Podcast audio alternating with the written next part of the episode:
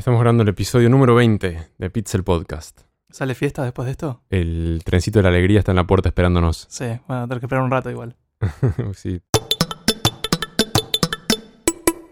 Javier tiene un pie de micrófono especial con ojotas. Me, está, me da la sensación de que el micrófono estaba agarrando vibraciones del equipo de aire acondicionado, entonces le pusimos unos suplementos de goma abajo, que son ojotas. Me recuerdo una vuelta que a un amigo le invitaron a tocar en un colegio y eran dos amigos, de hecho, eran dos amigos que tocaban solistas y había un festival en un colegio y les dijeron, che, ¿quieren ¿Hacían venir?". un show para niños habitualmente o fue, fue una excepción, digamos? Sí, era para adolescentes, era un colegio secundario. Fue raro cómo se dio porque como que estábamos como en una esquina y ellos estaban, no sé si con algún instrumento encima, y había como un grupito de chicos en la vereda, que se ve que eran como un centro de estudiantes o algo así. Y se acercaron y dijeron, chicos, ¿ustedes son músicos? Porque tenemos un festival, ¿no quieren tocar? Creo que el mismo día o al día siguiente, Ah, no sé. sí.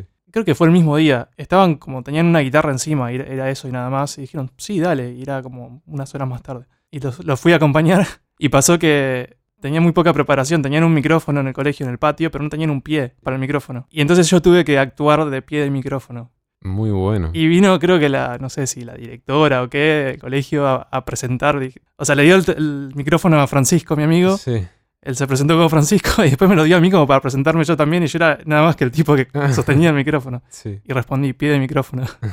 Ese fue tu nombre. Sí, creo que no tenía ojotas igual. Hay un video de By Heart, ¿viste? La matemática. Muy grosa. está haciendo una presentación en vivo y le piden que toque una canción y alguien le trae una guitarra Sí, y ella dice, uy, pero la canción que quiero tocar tiene transporte, se toca con un capo, que es como un suplemento que se le pone a la guitarra para claro, sí, sí. cambiarle la tonalidad, digamos. Y, y ella dice, uy, necesito eso para poder cantarlo, si no alguien me puede hacer de capo humano. Claro, Y una chica dice, yo, yo puedo. Va y tenés que apretar básicamente sin parar debe ser muy cansador. todas las cuerdas. Y Byheart tocó una canción que dura como 10 minutos. No, Sí, que yo lo- como que lo veía y sufría porque le veías la cara a la pobre chica que estaba apretando, que decía que termine esto, por Dios. sí. La tarea ya de ser pie de micrófono es cansador porque tienes que mantener el brazo con el, Sí. con el micrófono levantado. Además, no era. Es, es un poco awkward, pero además no lo hice del todo bien. Porque un, un cantante, eso, esto es algo que por ahí es obvio, pero me di cuenta en ese momento, usa como recurso el alejarse del micrófono para, Sí, como bajar el volumen. sí. Entonces haces un grito y te alejas un poco. Y vos que hacías lo perseguías con el micrófono. Claro, yo le iba, le iba acercando el micrófono y, y después me dijo, me ponías muy nervioso. Hace ya 19 episodios que empezamos este podcast y por conmemoración del número 20 invitamos a nuestros oyentes a hacernos preguntas y vamos a dedicar gran parte de este episodio a contestar esas preguntas que nos han hecho. Acá tengo las preguntas, voy eligiendo. Em, vamos por las fáciles. Nicolás Unger, Unger pregunta, no me acuerdo si esto ya lo mencionaron alguna vez, ¿qué edad tienen? Como podcast, casi un año. Sumadas, ¿qué quedaría? 60, 60 y algo. Uy, Está arriba de los 60. sí. ¿Qué edad tenés, Javier? Tengo 32. Ujú. Un pibe. ¿Vos? 33. 33 son mejores. Ujú.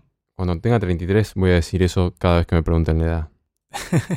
Falta envidia voy a decir cuando me pregunten la edad. Algo que acotar. Otra pregunta del... Sí, creo que no hay algo para acotar de eso. La pucha que vale la pena estar vivo. ¿Vos querés acotar algo de tu edad? No. Bueno, otra pregunta de la misma persona también por Twitter. Para Pedro, ¿estudiaste alguna carrera como informática o ciencias de la computación o sos programador autodidacta? ¿Esa es la que le siguen en simplismo? No, pero haciendo- ya estoy agrupando por persona al menos. Ok. Esa en parte la has contestado, creo, alguna vez. Ya ni me acuerdo que... Pero puede que ser, una- estaría bueno tener una buena respuesta. De hecho, hay cosas que yo quisiera saber.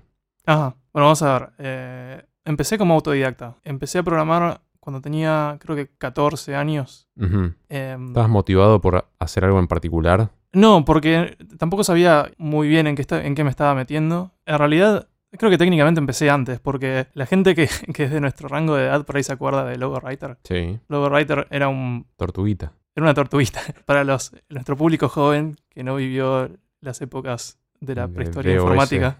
Logo Writer era un lenguaje de programación muy básico orientado al- a la enseñanza, sobre todo creo que para chicos. Nunca supe realmente por qué, pero me parece que el, probablemente el Ministerio de Educación lo, hubiera, lo haya puesto Como un Eh, requisito. Yo también usé Logo Writer. Claro, porque estaba en todos los colegios, en todos los colegios primarios que tenían clase de computación. Y yo pasé por dos primarios y los dos lo tenían. Se usaba Logo Writer. Y era básicamente, tenías una pantalla, en ese momento se usaban mucho los monitores monocromáticos. Verde sobre negro. Claro, verde sobre negro, naranja, era como un naranja amarillento. Pero venía bien para la tortuga, el verde. Sí, sí, sí. Mi, mi primera compu era, era así, naranja amarillento. Pero enseñaban este lenguaje de programación, solo que, al menos en, en mi experiencia, los maestros de informática no sabían usarlo bien. Es como que era un lenguaje de programación, pero la gente que enseñaba informática no necesariamente eran programadores. Llegué con la tortuguita a cortarle la electricidad de toda la ciudad de Buenos Aires. Mi profesor no entendía. Básicamente era una, era una tortuguita que vos le podías dar comandos y se movía y podía dejar como un rastro que iba dibujando. Sí, Y entonces podías hacer dibujos, todo por medio de este lenguaje de programación muy básico. sí. Y con lo poco que aprendí ahí, o sea, yo no aprendí a programar en ese momento, o sea que no. Pero de todas formas es como un, un inicio de mi ¿Se interés. le por podía la dar velocidad a la tortuga o era siempre la misma velocidad? Eh, tenías un comando de espera, entonces podías mover la tortuga que espere un poco menos de un segundo, moverla de nuevo, y entonces le dabas como una velocidad. Y se iba moviendo eh, así de intervalos de tiempo. Ah, y si no era como inmediato el movimiento. si no era inmediato, le decías avanzá 10 y decía ¡pup! y Ajá. de repente estaba 10 casilleros más arriba. Sí. Pero me acuerdo que, o sea, tenía el logo en, en mi casa y yo invertía horas en casa jugando con eso y haciendo como mini películas. Epa. Programando y de repente escribía, no sé, un- una película eran miles de líneas de código de animación y traer los frames. No sé, tenía una todo- navecita que venía. y- Todo lo dibujaba la tortuguita. Sí, pero a la tortuga le podías cambiar el, el arte. Entonces podías reemplazar la tortuga por otro dibujo. Y tenías como una pequeña galería, tenía una mem- memoria reducida del lenguaje, entonces podías dibujar, era dibujos en blanco y negro siempre, ¿no? Pero eran y de pixel art muy básico, pero podías hacer, quizá tener 100 dibujos distintos y podías usarlos para reemplazar la, tor- la tortuguita y podías de repente animar la tortuguita, creo, si le cambiabas el, el dibujito cada tanto. Claro, cada sí. Bueno, no vale decir que aprendí a programar ahí porque yo no sabía que eso era programación y no sabía programar propiamente dicho porque mis conocimientos de logo eran muy limitados. Era lo que me enseñaban en el colegio, que era avanzar izquierda, derecha y repetir. Eh, ¿La computadora esa la tenés todavía o el disco rígido ese? ¿Hay chance de recuperar esas películas? No, no, creo cortos? que hace rato que ya no está Mm. con nosotros. Pero es- esa- generalmente eran como fanfiction, era como, hacía, no sé, me gustaba Robotech, por ejemplo, Mm. Y entonces hacía como una pequeña intro de Robotech y escribía el título Robotech y aparecía una navecita. Y, o mm, había hecho creo que algo de Star Wars también. Pero recién cuando tenía 14 años más o menos, tuve una computadora un poco más moderna con eh, Visual Basic, que es un lenguaje de, de Microsoft que está bueno para empezar. Ujú. Y mm, tenía un compañero del primario, Alexis, que era como un geniecillo Ujú. era un pibe que estaba en séptimo grado y hacía cosas en 3D, programación en 3D, de- como de juegos. Tenía, Sí. Hacía cosas muy, muy avanzadas para su edad. Y le pedí ayuda para empezar a programar, le, le pedí que me enseñara. Y vino a mi casa un par de días, me enseñó lo básico de Visual Basic. ¿Él dónde había aprendido? O sea, autodidacta también. También autodidacta, creo que el padre sabía programar, entonces por ahí le di una mano. Claro, porque no hay que olvidarse que cuando vos tenías 14 años, 15 años, no podías meterte en internet. No, claro, yo no, en ese momento no tenía internet. Claro. Bueno, y este amigo me dio como el, el empujón inicial y después fui medio aprendiendo por mi cuenta, leyendo la ayuda de, de Visual Basic. ¿Quién te instaló Visual Basic en la computadora? Quiero saber. Creo que tenía una computadora, mi primera computadora moderna era una con Windows 95, Pentium, no sé qué, que en un momento decidimos upgradear y se la dimos a, a un amigo que hacía, trabajaba con informática para actualizar y le pedimos específicamente que instalara Visual Basic. Creo que porque yo ya quería aprender algo así y le había preguntado probablemente a Alexis, este, este niño ok. genio. Porque me acuerdo en esa época, es como que había estos técnicos de computación que eran medio mágicos, Sí, que eran los que te armaban las computadoras, sí. porque no ibas a Musimundo a comprar una compu. O sea, tal vez podías ir a algún lugar y comprarlas, pero era más común armarlas, me parece. Sí, lo sigue siendo. Salvo que, bueno, ahora la gente por ahí compra más laptops. Claro. Y también como no había internet, al menos no era todavía común usar internet, Sí. vos le pedías que te instale las cosas que ibas a querer usar. Entonces le pedías jueguitos de repente y te instalaba 200 juegos, Claro, todos tr- retruchos. sí. No entiendo quién- quiénes eran estos tipos y cómo conseguían tanto software trucho. Sí, era, era muy común, sobre todo en la época de DOS, ir a la casa de alguien y si entendías un poco de DOS, que generalmente era con saber dir y CD, Sí. Ya sabías bastante más que la media y podías encontrar, siempre había programas y juegos instalados que... Que nadie sabía que estaban. Claro, Eso era genial. sí. Bueno, así que ahí empecé creo que oficialmente.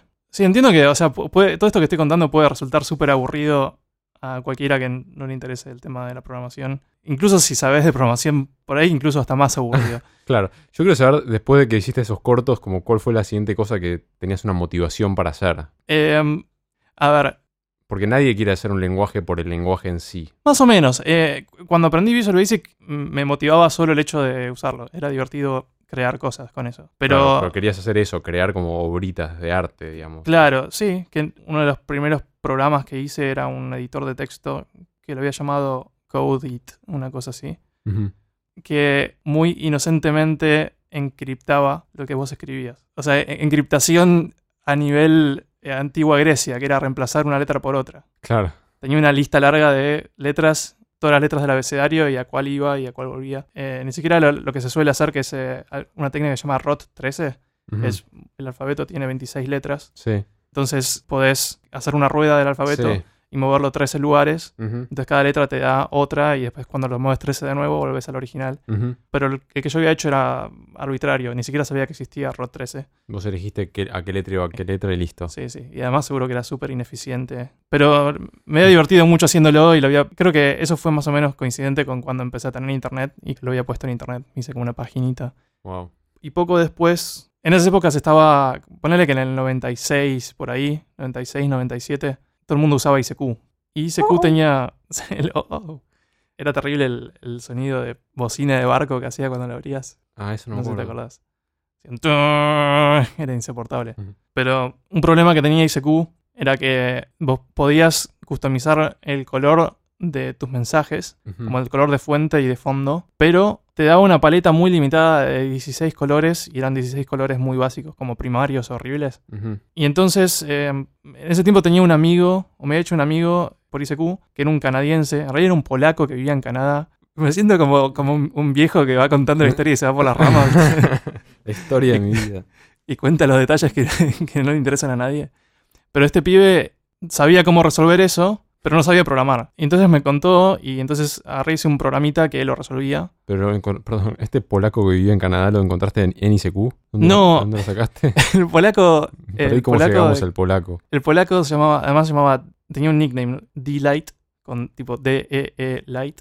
Sí. Tenía un sitio que se llamaba Winamp Missing Features, que era, Ah. em, era como una lista larga de funcionalidad que él pensaba que le faltaba a Winamp, que era el reproductor de MP3 favorito de todos de la época. Sí. Y creo que le había mandado un mail con algunas ideas que yo tenía, funcionalidades que hubiera estado bueno que tuviese.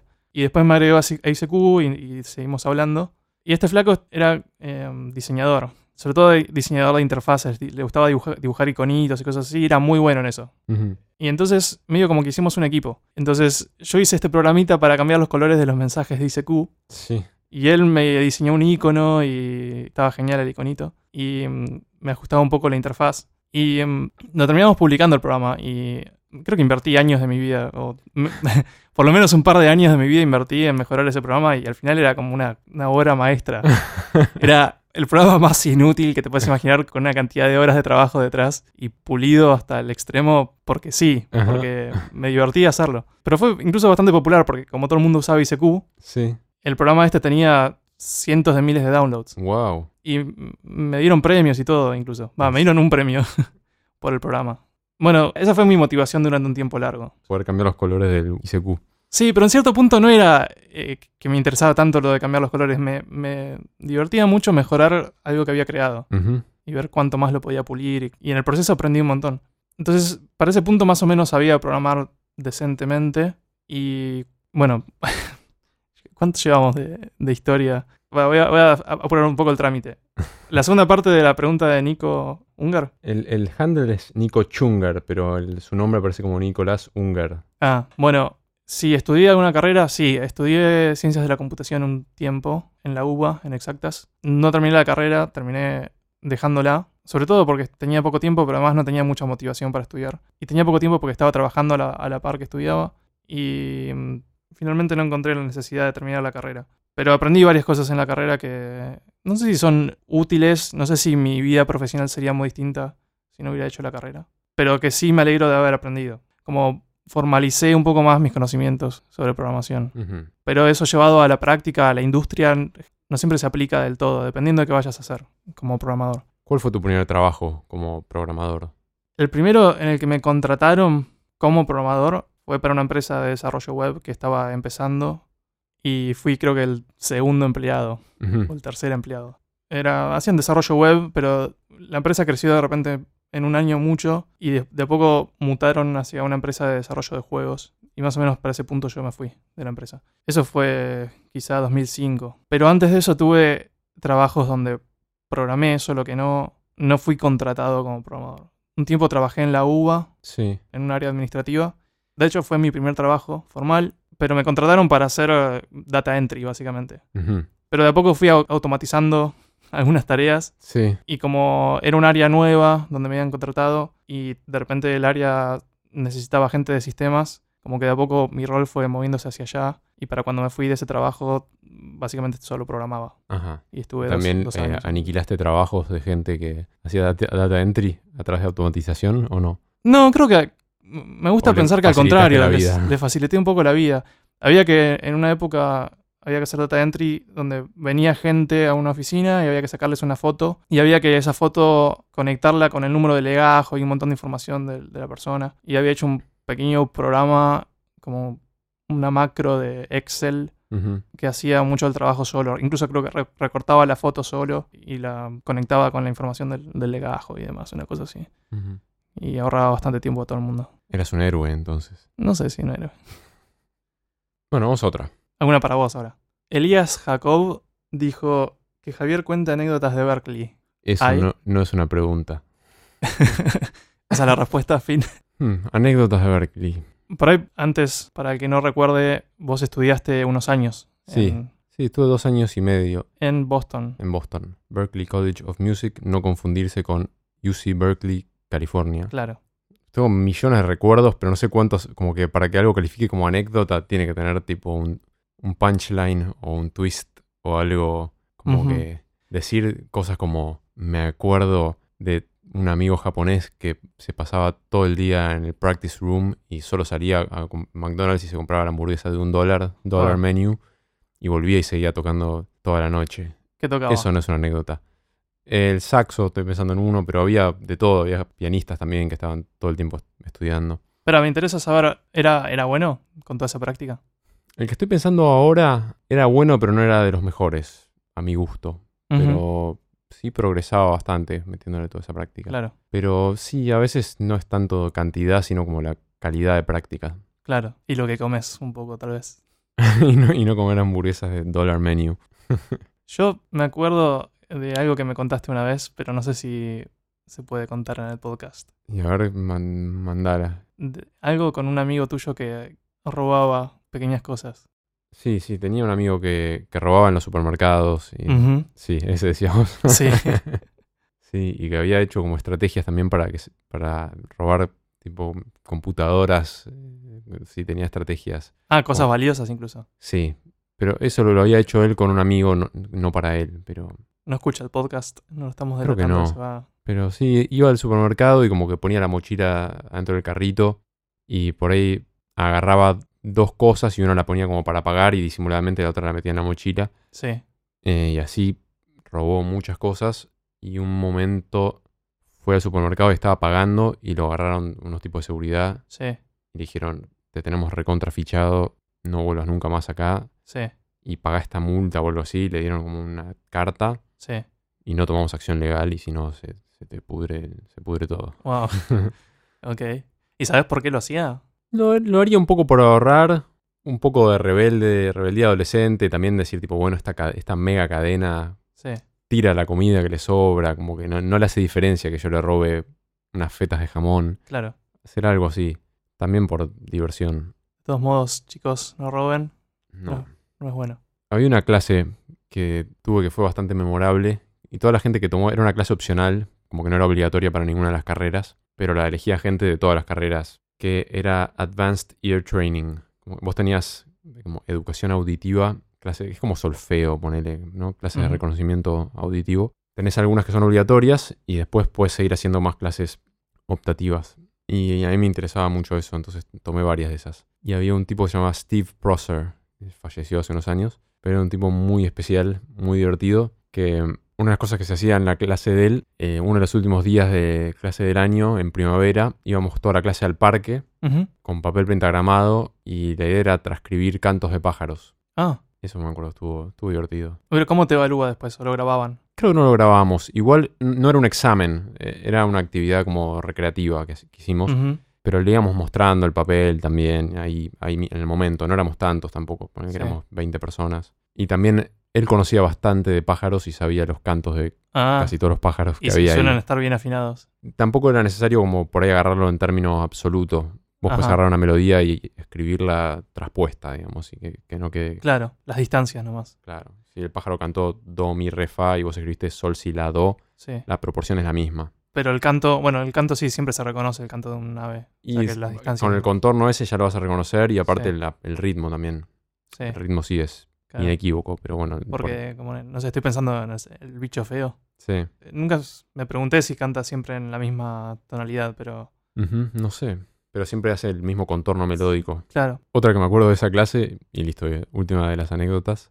¿Por qué? Ese, ese programa que es el episodio que somos dos viejos que sean por las ramas. Esta clase cuando empezó, el profe dijo que íbamos a hacer una serie de como juegos melódicos atonales y que era bueno que nos juntemos en grupos de a tres para practicar esto entre una clase y la otra, eh, que lo practiquemos lo más posible porque con práctica como que iba a fluir mejor. Y yo tenía un amigo, un yankee, que estaba en esa clase, sentado al lado mío, Sí. y apenas terminó esa clase que había que armar equipos, mi amigo no perdió el tiempo y reclutó, además de a mí, a la chica más linda de la clase, Ajá. eh, que era otra yankee medio brasilera, y como que no, no le dio mucha oportunidad. Bueno, ¿querés estar en nuestro equipo? ¿Querés estar en nuestro grupo? Sí. Y la chica dijo, "Eh, bueno, está bien. Bueno, eh, an- anotamos tu teléfono, así nos podemos contactar y, y organizamos. Bu- Bueno, dale, ok. Eh, y nosotros estábamos recopados con la clase, Sí. más allá de la chica. Entonces, al día siguiente, él la llama, bueno, mm, nos vamos a juntar hoy, eh, ¿en algún horario podés? Y la chica dijo, sí, no sé, tal vez, bueno, quedamos un horario, bueno, a las 3, no sé, y era, nos íbamos a juntar en mi casa. Llegan las 3, viene mi amigo, la chica nunca aparece. Sí. Esto también, teníamos celulares, pero pre-WhatsApp, pre, como mensaje, Claro. eh, como que era un poquito más difícil la comunicación. Y bueno, mi amigo y yo nos juntamos igual. Sí. Y hicimos los ejercicios durante dos horas y nos recopamos y quedamos para el día siguiente a volver a juntarnos y él volvió a, contactar a la chica a ver si podía venir y no pudo venir o no contestó el llamado, no sé qué, y nos Ajá. juntamos y bueno, pasó la semana y llegamos a la clase y ella no se había juntado nunca Sí. y a esta altura nosotros ya éramos expertos en el juego, como que veníamos practicando un montón, Sí. eh, nos juntábamos todos los días y así transcurrió todo el semestre. Nos juntamos casi todos los días a practicar esto, Sí. una hora, ponerle por día. La chica no vino nunca. ¿Nunca? No. ¿Pero practicaba por su cuenta o algo? ¿Era, era algo que tenían que hacer Y de más de uno? nos dábamos cuenta en la clase que, que se estaba quedando atrás. Igual como que toda la clase quedó atrás respecto a nosotros dos, porque nosotros dos fuimos los más fanáticos, como que Ajá. practicábamos todos los días. Pero ella se quedó bastante atrás porque no se juntó con nadie. Y, Y ya hubo, tampoco- hubo un punto que la dejamos de llamar porque eh, si se juntaba con nosotros iba a ser una molestia para nosotros. Cla- claro. Pero en clase los les hablaba o los esquivaba o ni No, en clase hacía como que estaba todo bien, pero Sí. tampoco, tampoco la acosábamos. Che, ¿por qué no viniste a practicar con nosotros? Como que bueno, ya entendimos que no quería. Yo sé que tenés eh, al menos una anécdota más. Eh, a ver. En un momento compartí departamento con un amigo suizo, Ujú. amigo que me hice ahí, suizo chileno, hablaba español. Sí. Nos alquilamos un departamentito medio lejos y que había que tomar como un trencito para llegar. Sí. Y después de tomar el trencito, tenías que subir una montañita caminando Ajá. hasta llegar a la casa.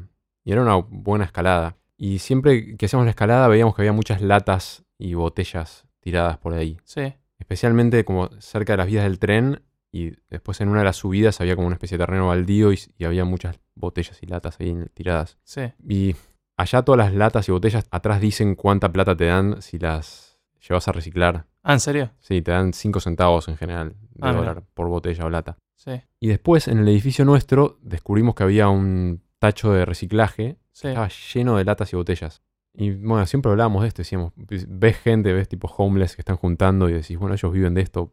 Podríamos como juntar las latas del piso, Sí. limpiamos un poco, Sí. como hacemos un bien a la comunidad y después lo cambiamos por plata. Y entonces durante un tiempo lo hicimos y juntamos todo lo que había en el camino, íbamos a la universidad, bueno, cuando volvíamos la juntábamos Sí. Y después lo sumamos a lo que había ya en el edificio y fuimos Sí. con unos contenedores llenos, tipo, con un montonazo de latas y botellas a un supermercado que, que hacía canje. Ah, en el supermercado mismo era. Claro. Y metemos una botella en la máquina. Sí. Vas metiendo en la máquina y te da un ticket. Metemos una en la máquina, error.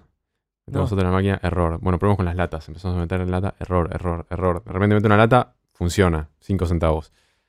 Y así, como que algunas funcionaron, pero la gran mayoría no funcionaba. Y en eso viene como un manager del- del supermercado furioso. Sí. ¿Qué están haciendo acá con toda esta basura? No sé qué. Váyanse de acá. ¿Eh?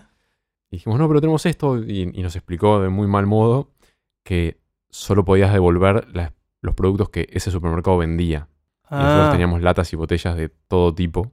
pero es por código de barras. No. ¿Cómo, cómo Sí, funciona? lee el código de barras y ellos.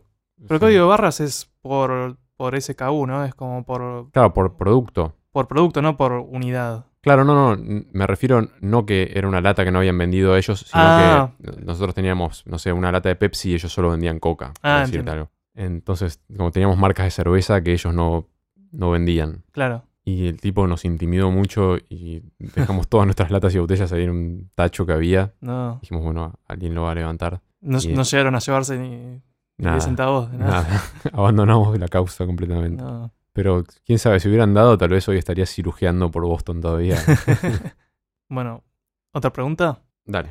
Creo que varias personas nos preguntaron por música, películas, series que Mm. nos gustan, favoritos. No sé si agrupar esos. Sí, había una pregunta que agrupaba medio todas, ¿no? Para que nadie se sienta excluido, estaría bueno leerlas todas Ok. y después por ahí responder en grupo. Cristian Montes de Oca dice tres bandas y tres bandas y pelis favoritas. Sí. También Héctor el Hipsta en Twitter. ¿Cuál es su película favorita? Martín Quinteros preguntó qué series están siguiendo actualmente. Mm, bueno, a ver, serie. ¿Estás haciendo alguna serie? Lo que más se puede llamar seguir es Black Mirror, pero no miro muchísimas series. Ujú. Creo que ya hablamos un poco de Black Mirror, pero creo que es la única serie que le doy bola últimamente. Vi un poco de muchas otras, pero... Un poco. Y, Y me, su- me suelo enganchar y, y hago un esfuerzo consciente para no engancharme porque a- eh, al final siento que perdí mucho tiempo, entonces trato de no Sí. ver muchas series. claro. ¿Vos?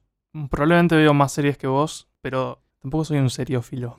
Y en este momento creo que las que más me atraen están fuera de temporada. Como que estoy esperando a que vuelvan. Gilmore Girls. No, esa no la vi. Una que estaba siguiendo es eh, Better Call Saul, que es como un spin-off de Breaking Bad. Otra que creo que vuelve dentro de poco es eh, Rick and Morty, que es una serie animada. ¿Cómo se llama? Rick and Morty. Es una especie de Futurama, pero con más violencia. Yo voy a, voy a agregar algo más para que no quede como que simplemente tengo el autocontrol de no ver series a pesar de que me encanta. Me pasó, por ejemplo, con Breaking Bad, Sí, que me generaba mucha ansiedad. Y generalmente el momento de ver series, creo que para mí y para muchos, Sí. es a la noche. Después del laburo, después de cenar, sí. te ves una serie. Tal vez el fin de semana, pero... Y a la noche antes de ir a dormir, ver Breaking Bad me dejaba con mucha ansiedad. Hmm. Por eso como que me parecía que estaba muy bien hecha la serie, pero no era una sensación que quería, con la cual me quería ir a dormir. Entonces dejé de verla. Igual eso habla mucho de tu autocontrol, justamente.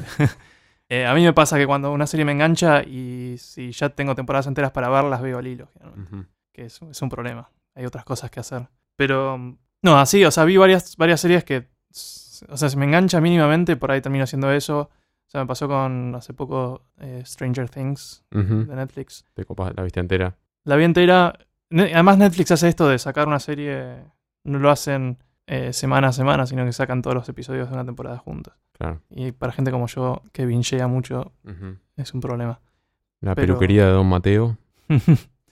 Eh, no sé qué otras estoy siguiendo en este momento. Creo que.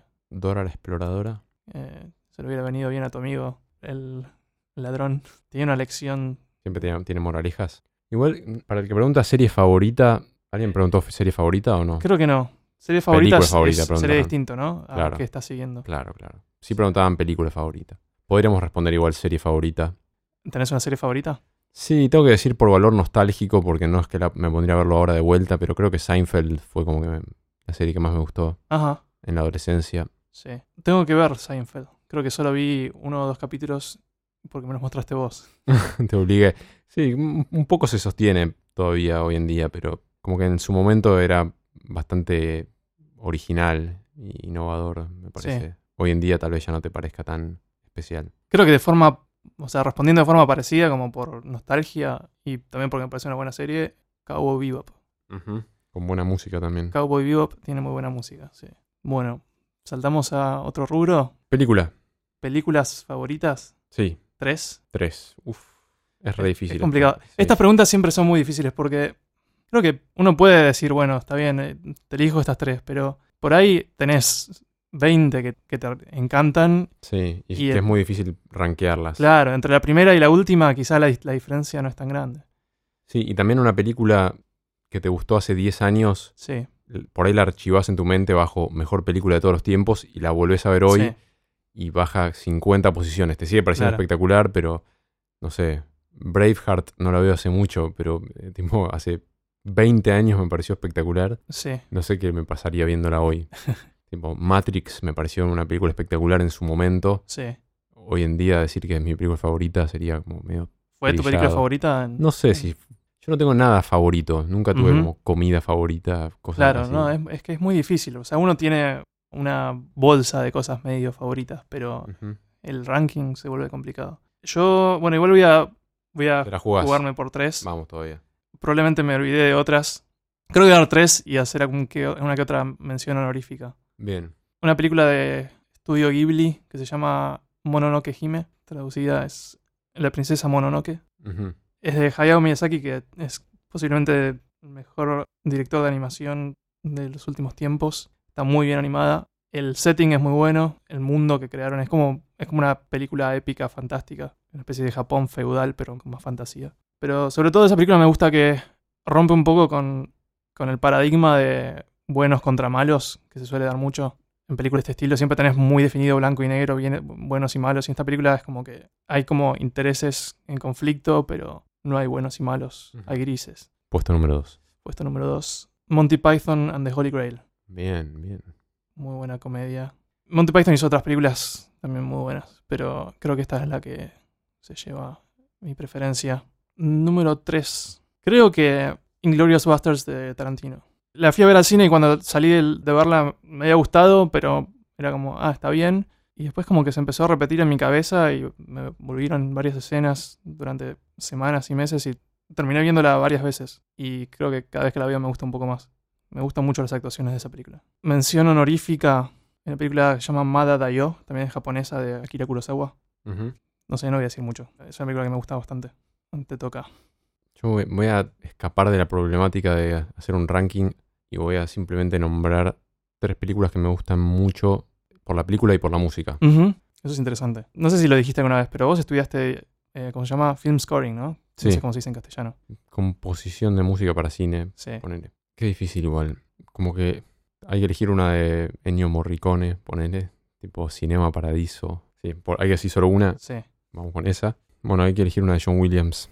Que hay tantas que tienen música increíble. Eh, pongamos la lista de Schindler. Esa es que la vi anteayer. ¿En serio? Sí. Qué casualidad. ¿Y Ujú. ¿Te- qué te pareció? Durísima. Muy dura. Sí. Pero la música es muy, muy emotiva también. Sí, tienen como. Hay un tema que se repite toda la película. Ujú. Lo tengo medio en loop todavía. Sí. Y también me llamó la atención que empieza con. bueno, una de las, primeros, las primeras escenas tiene por una cabeza de Gardel. Creo que es Isaac Perlman, ¿no? El violinista que toca en esa película. Mm, No sé. Isaac Perlman. Pero no, sí, definitivamente no, no, no diría que es mi película favorita de todos los tiempos, pero era- no sé, me cuesta mucho esto de elegir películas. Estoy tirando como medio random casi. Y después, como que también para marcar otra era así de música, elegiría alguna de Thomas Newman. Así que fue como muy que, de cambiar el paradigma a- a- él apareció haciendo cosas que no se hacían. Así que podría decir perfume de mujer, belleza americana, como que tienen ese tipo de score. Pero ¿Perfume de mujer es la del, la del ciego? sí, mención honorífica a Bernard Herrmann con Vértigo, Ok. tocando cuatro puntos cardenales de la música del cine. Entonces estas son películas que no solo disfrutaste por la música, me imagino. No, claro, no, no, que como que el combo es Ujú. lo que funciona. Ok. Bueno, entonces nos quedan bandas favoritas, que también es, es dificilísimo. Sí. Para mí estas preguntas es como si te dijeran eh, a quién querés más, a mamá o a papá, Sí. o qué- quién de tus hermanos crees más, una Sí, cosa así, es como sí. que me, me estás matando. Sí, es muy complicado. bueno, si querés arranco yo esta vez. Dale. Eh, tres bandas favoritas, pero estamos diciendo que se amplía como a compositores y solistas y todo, Sí. ¿no? Así que voy a tener que también tres, tres puntos cardinales. Keith Jarrett como representante del jazz. Ok. Eh, vamos a poner a Bach como representante de la música Ajá. clásica. Sí. Que también te digo como que es algo que me interactúo mucho. O pongo gente tocando Bach o toco cosas de Bach Ajá. más o menos todas las semanas en un momento. Sí. Por ahí elijamos alguna banda así más moderna. Me voy a elegir algo así bien nada que ver con las primeras dos cosas que dije, que sería Kings of Convenience. Ajá. Rock indie. Rock, indie, pop, muy minimalista, como, como que manifiesta otro tipo de cosas que me gusta mucho. Sí. Bien. Y que se parece mucho más al disco que voy a hacer yo eh, la, Ah. se- la semana que viene. Sí. Esa fue mi respuesta. Presten atención porque se viene un discazo. Mención honorífica a Jamiroquai porque fue mi banda de la adolescencia que escuché hasta el hartazgo todos los discos Bueno. de esa época. Y me volví loco por aprender a tocar todos los temas y todo. ¿Querés recomendar algún tema de cada uno de esos? O...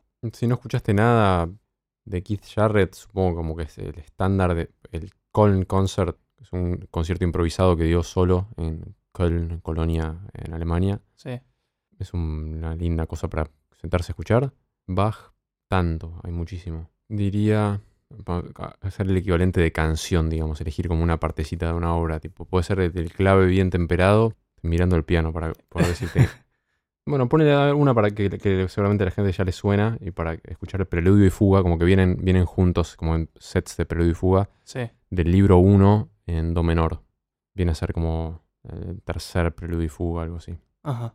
De última, eso está en dominio público, ¿no? Está en dominio público, pero para escuchar una performance de alguien, no sé si hay performances Ah. en dominio Pero público. debe haber algo, ¿no? Yo digo como para poner un, ¿Un link? un pequeño sample ahora.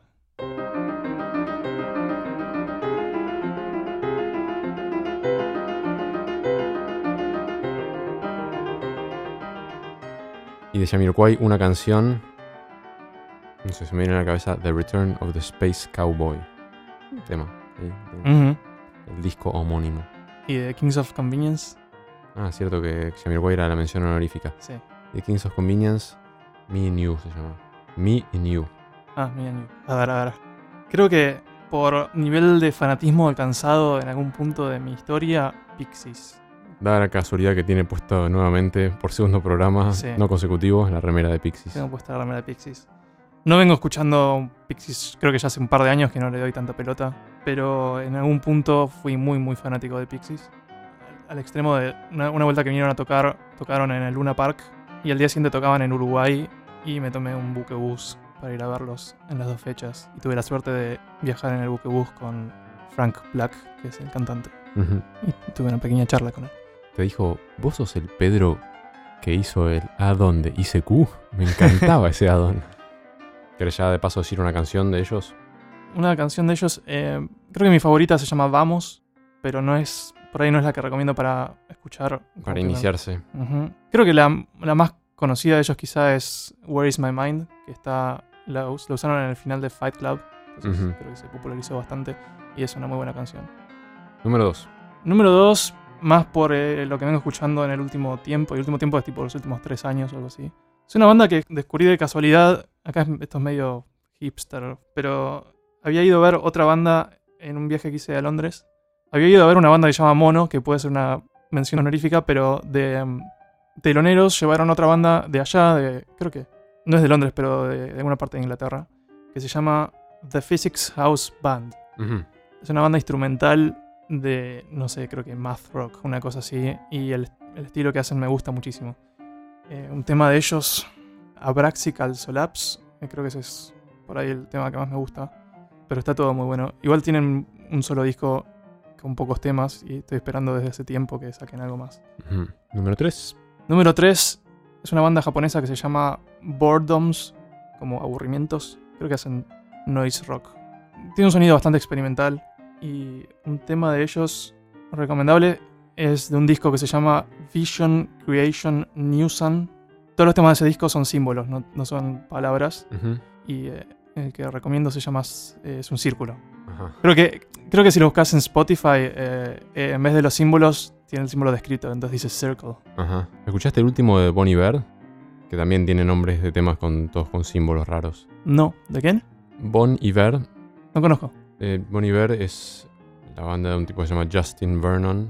Está muy bueno. Es, es música muy especial, diferente a otras cosas. di- Difícil de comparar. Y el disco nuevo me gustó mucho también. Mención de mención de honor. Pero solo porque me hiciste acordar con el tema de los simbolitos. Sí, Ahí está, se completó. sí. Ah, pequeña trivia de esta banda, porque la baterista principal de la banda se llama Yoshimi Piwe. Mm. ¿Conoces un disco de Flaming Lips que se llama Yoshimi Fights the Pink Robots? Una cosa así. Mm, sí, me suena, no, no- lo tengo. Pero para que lo conozca, porque creo que Flaming Lips por ahí es una banda un poco más reconocida. Esa Yoshimi a la que hace referencia es la Yoshimi de Boredoms. Bueno, siguiente pregunta. Siguiente pregunta. Bernabé Rubio pregunta: ¿Creen que los videojuegos violentos hacen a los adolescentes más agresivos? Mi respuesta es: No. Quiero la tuya ahora.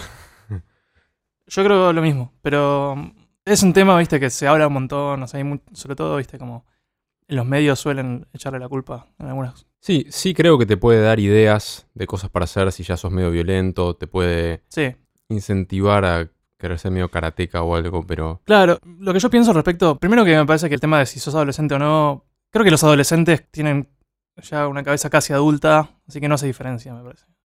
Yo creo que si sos un pibe chico, tipo de 10 años, sí. para abajo y ves cosas violentas, tipo, no solo videojuegos, digamos, puedes ver en televisión, no sé, un dibujo animado medio violento y tenés un, un hermano, por ahí te da ganas de practicar punching ball con tu hermano, una cosa así. Claro. Esas cosas pasan, pero no, no llevan generalmente a una violencia extrema porque incluso un chico chico suele tener una noción de dónde poner el límite. A veces Sí. no, pero esos son los casos excepcionales.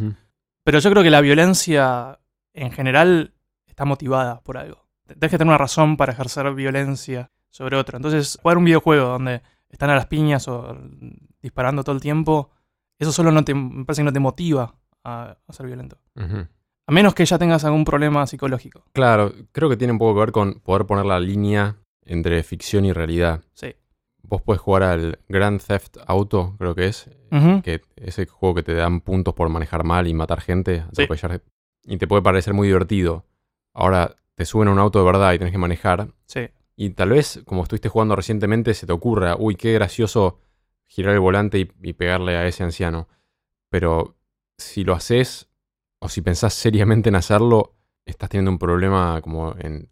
O se te está mezclando la realidad y la ficción, Claro, o tenés un problema psicológico como de, de otro nivel, ¿no? claro, que no se origina ahí. O sea, Que no- eso lo puede Claro. exacerbar, pero no. Sí, debe haber estudios formales o de- hasta donde pueden ser formales hechos respecto a cuánto induce la agresividad jugar videojuegos. Yo un poco baso mi respuesta en que, no sé, cuando yo estaba, en- cuando éramos muy chicos casi no jugábamos videojuegos y había chicos en el colegio que eran agresivos y otros que no. Claro, Y los agresivos les gustaba pegarle a los demás sí. y no venía como enseñanza de ningún videojuego eso, sino que venía de cuestiones de la casa de cada uno, de- también de la personalidad, Claro, cuestión química de cada uno también. Yo cuando vi esta pregunta, me imaginé que el chico que lo posteó, eh, dije, este chico debe ser un adolescente. No, no, me, no, me, no me tomé el trabajo de entrar a verla, estoquearlo un poco, pero dije, seguro que este chico es adolescente y que en la casa lo están retando por jugar videojuegos violentos. sí. Así que, ¿qué tendrías para decirle a la madre o padre de Bernabé Rubio si tuvieras la posibilidad de hablarle, hacer de intermediario entre su hijo y, y el padre?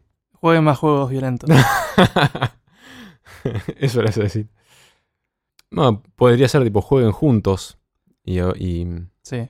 eh, así si hay alguna salvedad o conclusión para hacer después de alguna escena, se puede hacer.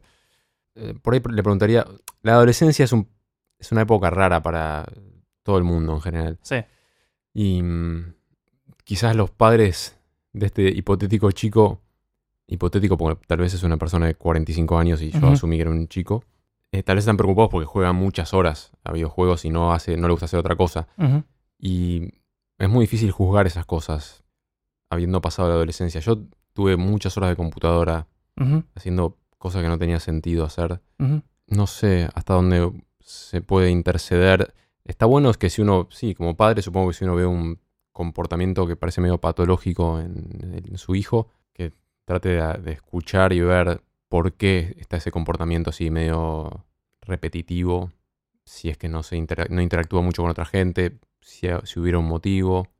Sí. Por ahí hacer una, una charla no, no intimidatoria, como tratar de muy discretamente obtener información. Sí.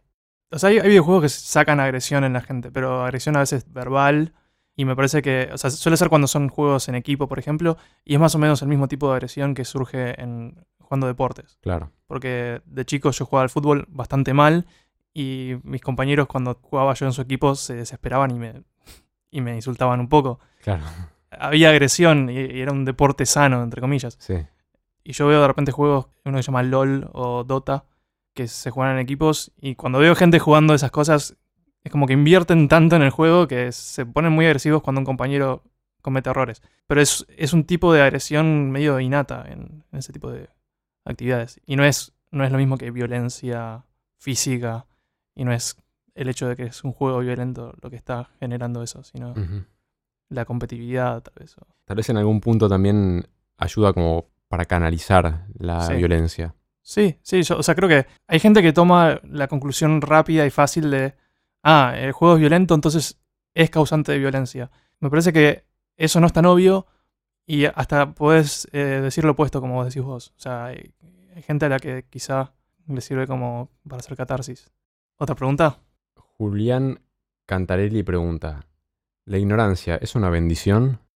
Depende de cómo definas bendición y depende del caso. Si uno es ignorante y le cae un mail de un nigeriano y es el príncipe de Nigeria, que bla, y, o sea, cada tanto alguno cae y cae por ignorante y eso no es una bendición. No. Así como con tantas otras cosas. Muchas veces creo que justamente la, ignorancia lleva a, sufrimiento.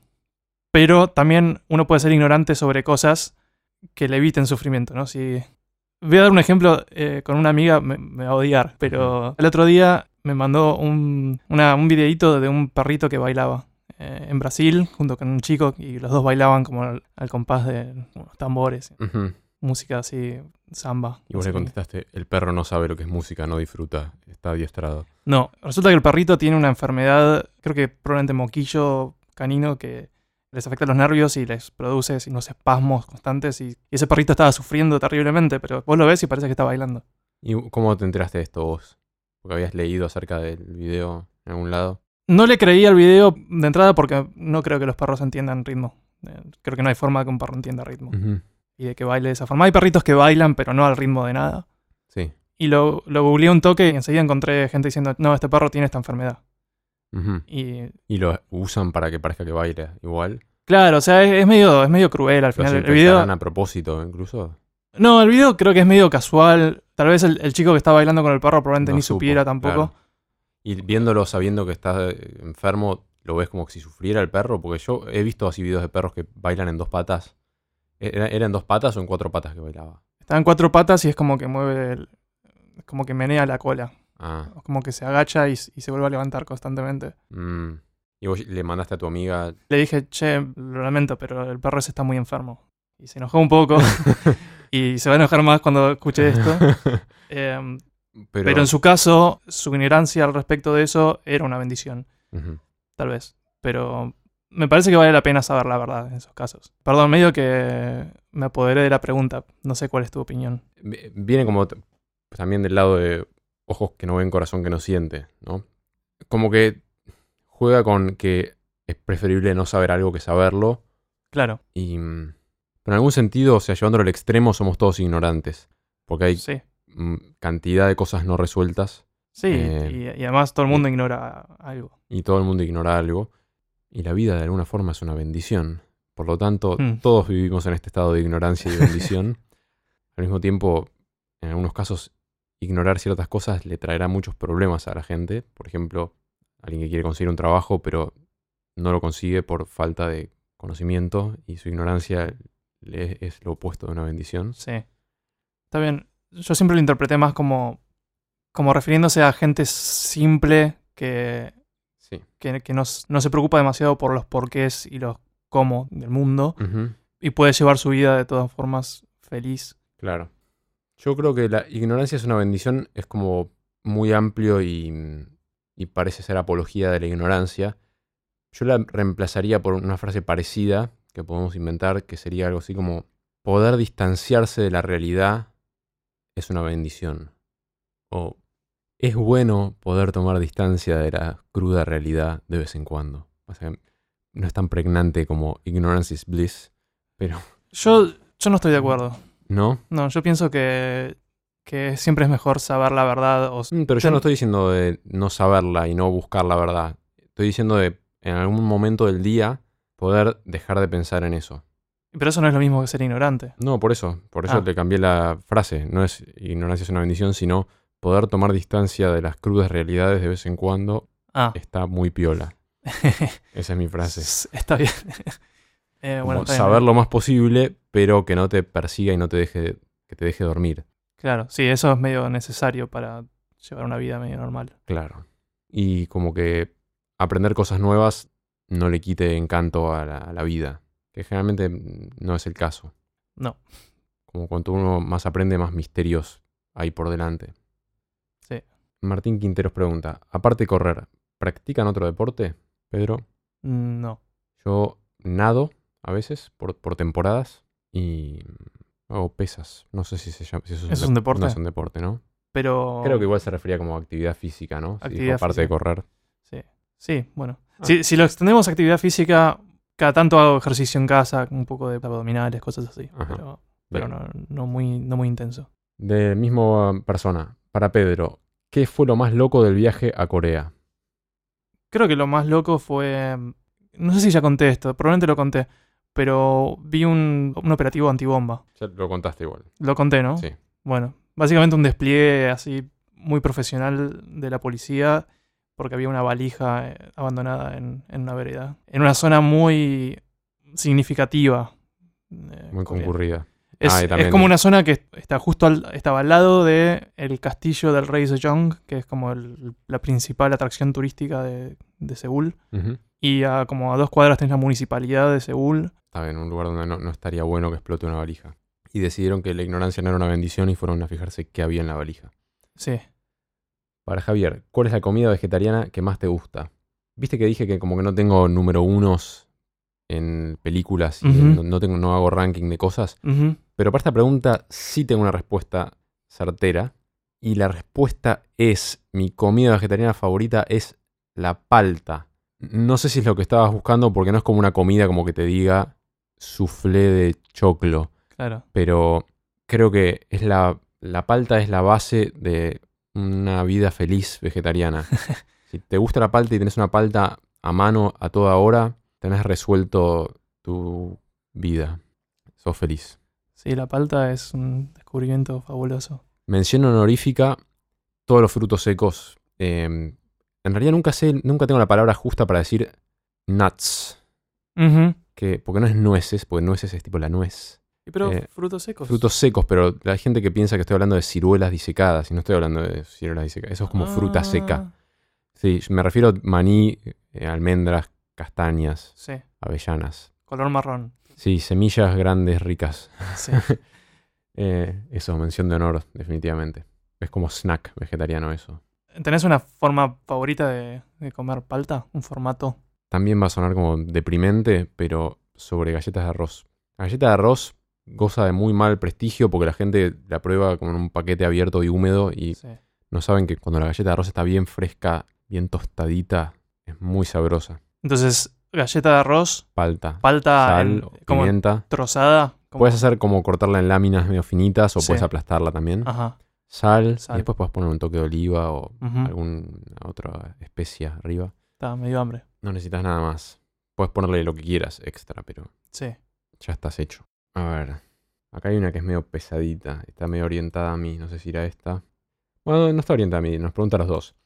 Esto viene de Instagram, Emanuel EE. ¿Qué opinan de la afinación a 432 Hz y la 440?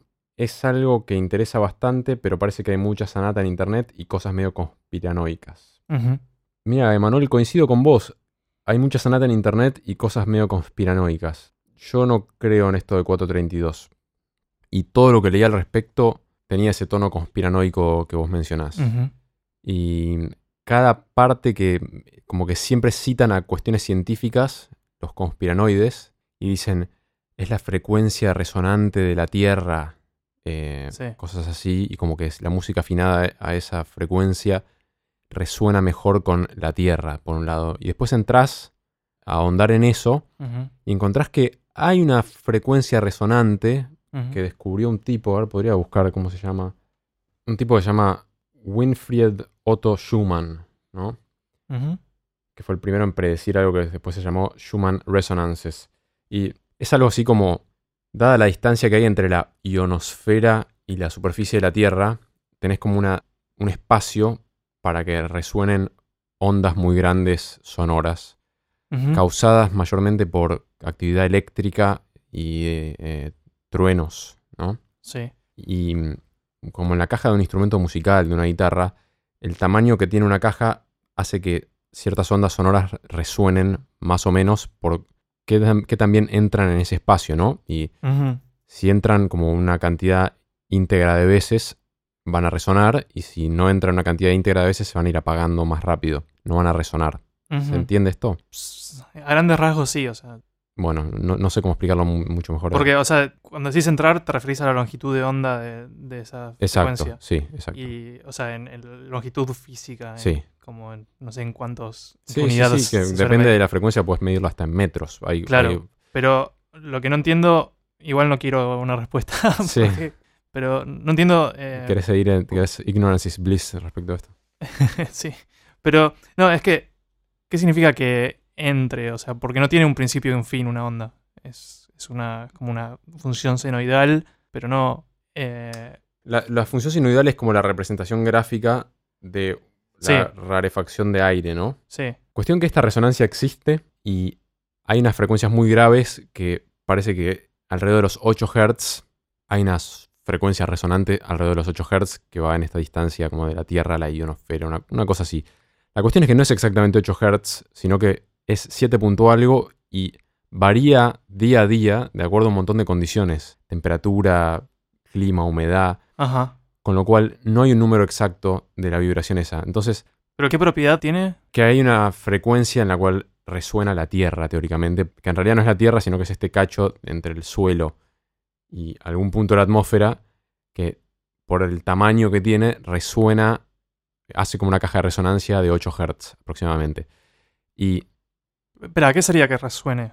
que si entra, si se produce una perturbación del aire con frecuencias graves, las frecuencias que estén a 8 Hz van a resonar más y se van a apagar menos que las que estén a 7, por ejemplo. ¿Entendés? Ajá, está bien. Em, y después múltiplos de 8 también van a resonar. La cuestión es que ese 8 no es exacto. Entonces ya ahí se cae la teoría de pedazos.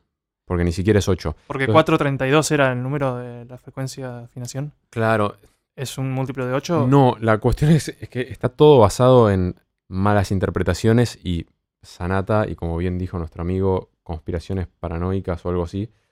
Porque la realidad es que la afinación a lo largo de la historia fue cambiando mucho. No siempre Sí. se afinó el La arriba del Do central en 440. Ujú. Es algo que cambió con el tiempo y hay como PowerPoints que circulan que dicen que Hitler quiso cambiar la afinación para someter a la gente porque en 432 uno es libre y resuena con el planeta y en 440 uno es esclavo. Y... El tema es que este podcast no es el espacio para dibanquear toda una teoría, pero esa teoría se cae a pedazos, si empezás a leer cualquier sitio que habla de esto, se cae a pedazos en un instante. Pero ah, tocamos un par de puntos. Si esos 8 Hz del planeta Sí. no son 8 Hz, para empezar. Si fuera 8 Hz, eso significa que eh, si tomás a esos 8 Hz como si fuera un Do, el La te quedaría en 432. el tema es que si vos tomás al Do como 8 Hz, el La no te queda en 432 exactamente. Te queda en 430.538, no sé qué, hice la cuenta hace un rato. Redondeado te queda en 430.54. O sea que es como que en un momento se propuso esta afinación de que el Do sea 8 Hz porque les gustaba que todos los Do sean eh, potencias de 2. Entonces tenías como un Hz era Do, 2 Hz era Do, 4, Do, 8, 16, etc. Sí. Y eso te deja el La en 430.54, no te lo deja en 432. Entonces, ese es el punto 2 por el cual 432 es una sanata. Nunca me hubiera imaginado que, que las afinaciones de las notas estándar fuera otra cosa que casi totalmente arbitrario, donde más o menos suena bien, pero El estamos es que alguien acostumbrados. puede venir y decirte, la Tierra vibra tanto y tu cuerpo y las, tus neuronas suelen resonar a tal frecuencia. Ahora, compre nuestro CD con ondas cerebrales que vibran a 432 Hz y sienta la relajación. Y vos pones el CD y escuchas un poquito de flautas y te relajas un poco y decís, claro, Hitler me estuvo sometiendo a escuchar música afinada más alta y en realidad no, no, no tiene nada que ver. No. Y este sí hubo una especie de carrera armamentista entre músicos orquestales que al subir un poco la afinación a veces los instrumentos brillan un poco más, resuenan un poco más, dependiendo también de cómo está hecho cada instrumento. Sí, Entonces, antes se afinaba más bajo, 4.30 y algo, se llegó a afinar 4.20 y pico también. sí.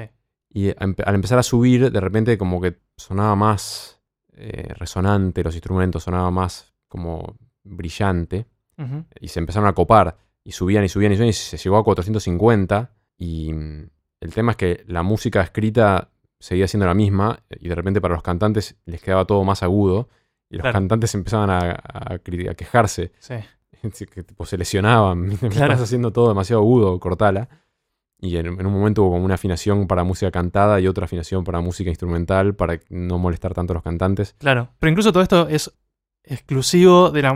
O sea, como algo que surgió de la música clásica europea. Y tenés, no sé, la música asiática, tenés música que usa otras afinaciones.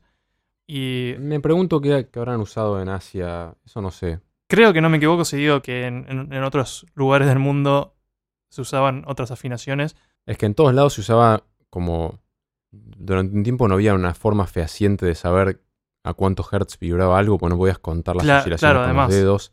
Después se inventaron como eh, diapasones, Sí, pero los diapasones tampoco son algo tan exacto y son sujetos como a, la temperatura y como que mismo en Europa en una misma década encontrabas encontrás como diapasones y que todos dicen la y todos tienen como distintas afinaciones. Así que no hace falta ni siquiera ir tan lejos como que pasaba en Asia en el año menos 500.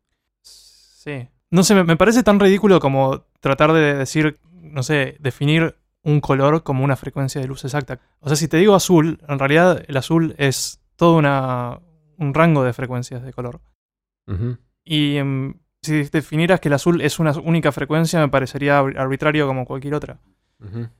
Y lo mismo se me hace con, con este tema.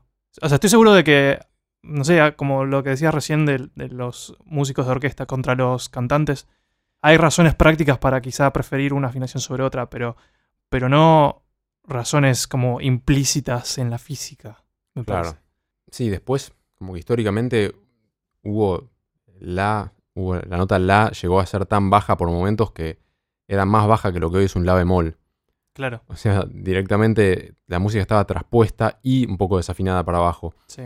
Y mm, no sé, hoy en día estás en, en la playa y agarras una guitarra y no tenés un afinador a mano y la afinás y por ahí te queda en 4.32 y medio, por ahí te queda en 4.41 y suena un poquito distinto, pero hay como muchos factores que van a hacer probablemente más diferencia que dónde está afinado o tal vez dependa de esa guitarra en particular qué tan lindo suene en cada afinación y tal vez para esa guitarra sea ideal un 443. Andás a ver, como, no sé, 440 se volvió como un estándar, no obstante, las orquestas del mundo siguen variando. En la Argentina es muy común el 442.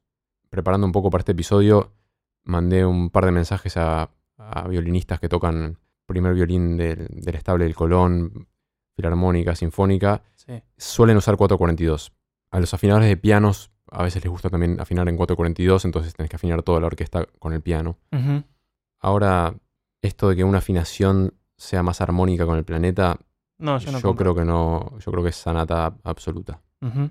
Incluso podría ser cierta la matemática y creo que a la percepción humana no hace diferencia. Sí. Quizá algún día la neurociencia pueda dar una respuesta sólida, bien demostrada sobre, no sé, la- las ventajas de una sobre otra. Sí, pero- no sé, estas cosas tipo ondas alfa, viste, como que hay ciertos tonos que te hacen escuchar, que...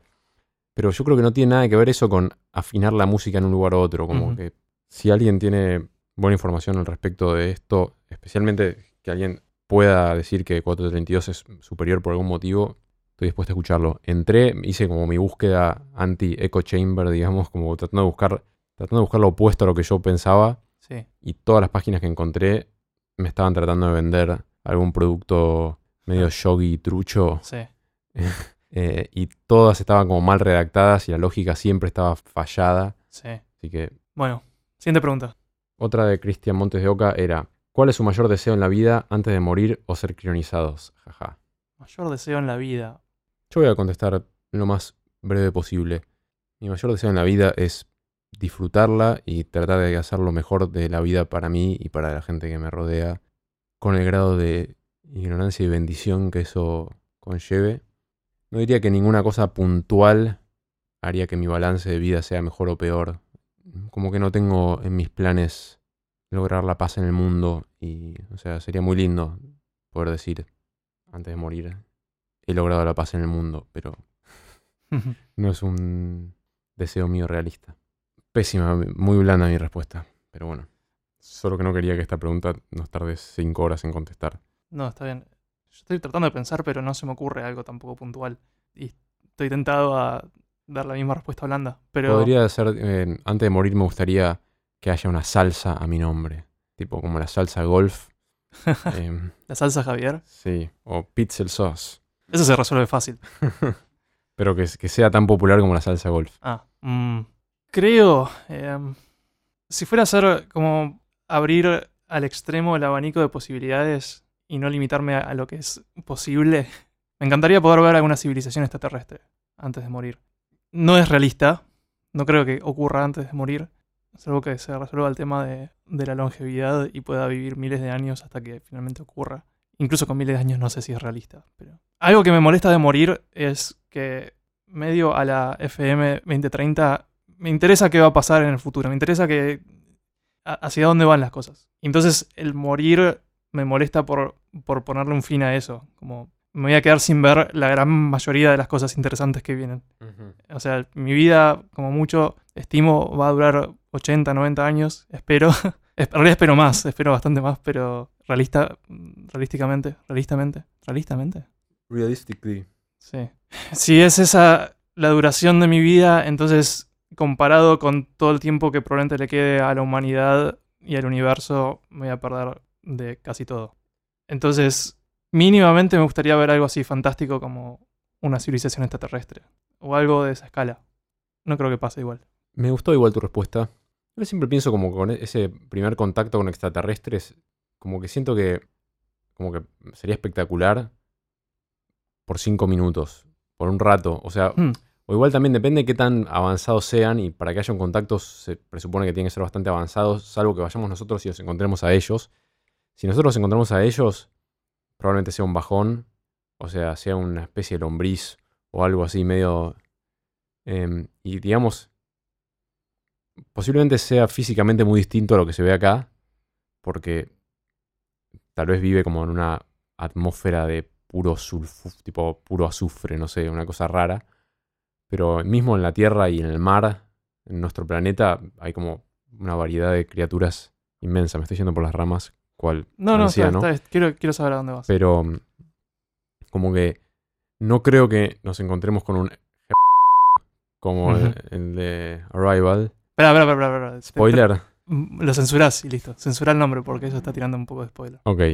Sí, también que, que probablemente si nos encontráramos con una civilización extraterrestre, calculo que sería un proceso gradual, como que primero habría un contacto por radio, sería, uy, hemos contactado, lo creemos que es extraterrestre, no sé qué. Como que vendríamos viendo en las noticias, tipo, algo tan estirado que...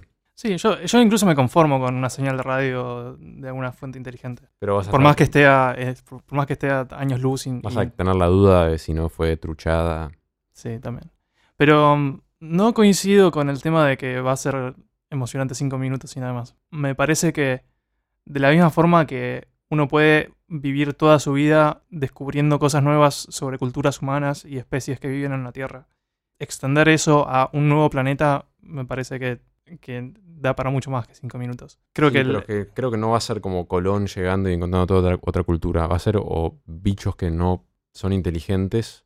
incluso eso sería para mí motivo de mantener interés durante una vida entera, o mucho más que una vida. Pero Eh, mucho más interés que, no sé, un nuevo tipo de pez que descubren que brilla bajo el mar y que come Sí, definitivamente. O sea, piedritas. un nuevo pez extraño en el mar es interesante, pero es un pez. Vos ya sabes que es un pez. Ya sabes casi todas las características que tiene un pez, que lo hace un pez. En cambio, con Esta una, oruga de Marte no te va... Sí te va a interesar más ver cómo... o sea, partiendo de la base de que eh, toda la vida en la Tierra eh, está, son, somos todos primos lejanos. Sí, Todo surge de- del, del mismo origen. Todos estamos en el mismo árbol de la vida de ADN. Ah, qué lindo. Sí. En cambio, un- una especie extraterrestre tuvo un origen completamente separado, una evolución completamente separada. La evolución Y- separada, sí, tal vez el origen, viste, como que algunas teorías son que las primeras partículas con vida pueden haber venido con un meteorito también y tal vez el, el mismo material. Pero, pero La evolución fue distinta definitivamente. sí, pero creo que las probabilidades de que en todo el universo, toda la vida, o sea, asumiendo que el universo es muy grande y contiene mucha vida aparte de la Tierra, creo que es algo válido de, asumir. Y también por el tamaño del, univer- del universo, o sea, y sabiendo que la vida existe porque existe acá y se puede originar, entonces se puede haber originado más de una vez. Entonces puede ser que haya otros planetas donde el origen de la vida sea el mismo que el humano, que el, que de la Tierra, pero, pero tiene que haber algunos donde no. No sé, creo que la profundidad de, cosas para en- encontrar y aprender sobre, sobre vida en otro planeta sería gigantesca. Y yo, yo creo que no dejaría de estar fascinado. Igual, pensando en la pregunta de vuelta, ¿cuál es su mayor deseo en la vida antes de morir o ser crionizados? Si fuera el caso de ser crionizados, mi mayor deseo en la vida va a ser que encuentren la cura, de, que encuentren el proceso de descrionización y que al volver a al descongelarme, que siga siendo yo y que mi, mi ser no haya muerto en el proceso. Ese sería mi mayor deseo en la vida antes de ser crionizado. Eh, Si es antes de Sí. morir, entonces vale la respuesta anterior. sí, sí, estoy de acuerdo con eso. Y no sé, igual para tirar una respuesta más estándar, creo que me gustaría componer una canción que le toque la vida a miles de personas. Como que, que resuene con mucha gente en la afinación 440 o cual sea, pero que resuene alguna fibra en ellos y, y les haga experimentar una emoción que les sea valioso sentir. Bueno, ¿quién te dice si no la escribiste ya se viene en este disco? Ojalá. Bueno, hay una pregunta que va a ser muy difícil de responder, que hizo Monsieur Belbo en Instagram. La faina, ¿abajo o arriba de la pizza? Creo que como sociedad nos debemos este debate. Uy, Gran responsabilidad. sí, sí, sí. Es una gran sonamos con responsabilidad. Eh, creo que de todas las preguntas es la que estuve pensando más tiempo estos días. ¿Hay teorías conspiranoides al respecto? Debería haber. La faina creo que es un invento de Hitler para dominar al... Pero ¿cómo? ¿Arriba o abajo? Bueno, ha- ha- hagámosla simple. ¿Arriba o abajo? Para vos. Em, Después debatimos, pero primero hay que tirar la, la respuesta. si es que tenés. Bueno, sí, sí. Mi, la faina para mí va arriba. Para vos, Creo que no va a haber debate. para vos también. Sí, tengo mis razones. Quiero ahora escuchar las tuyas. Para mí el tema va más allá del arriba y abajo del faina, sino que tiene que ver con que no siempre prestamos debida atención al orden de los factores en el plano X y al ingresar a la boca alimentos. Ya sea hacer un sándwich, tomate arriba del queso o abajo del queso, no es lo mismo. O sea, agarrar un sándwich y rotarlo 180 grados No es lo mismo. No es lo mismo. Pero hay una cuestión que los dientes de abajo y los de arriba cumplen distintas funciones al masticar también. O sea, por un lado la lengua está abajo y es la que más siente sabores. Pero con esa lógica uno comería la pizza al revés para sentir más el gusto del topping, ¿no? Sí. A- En el primer ingreso a la boca.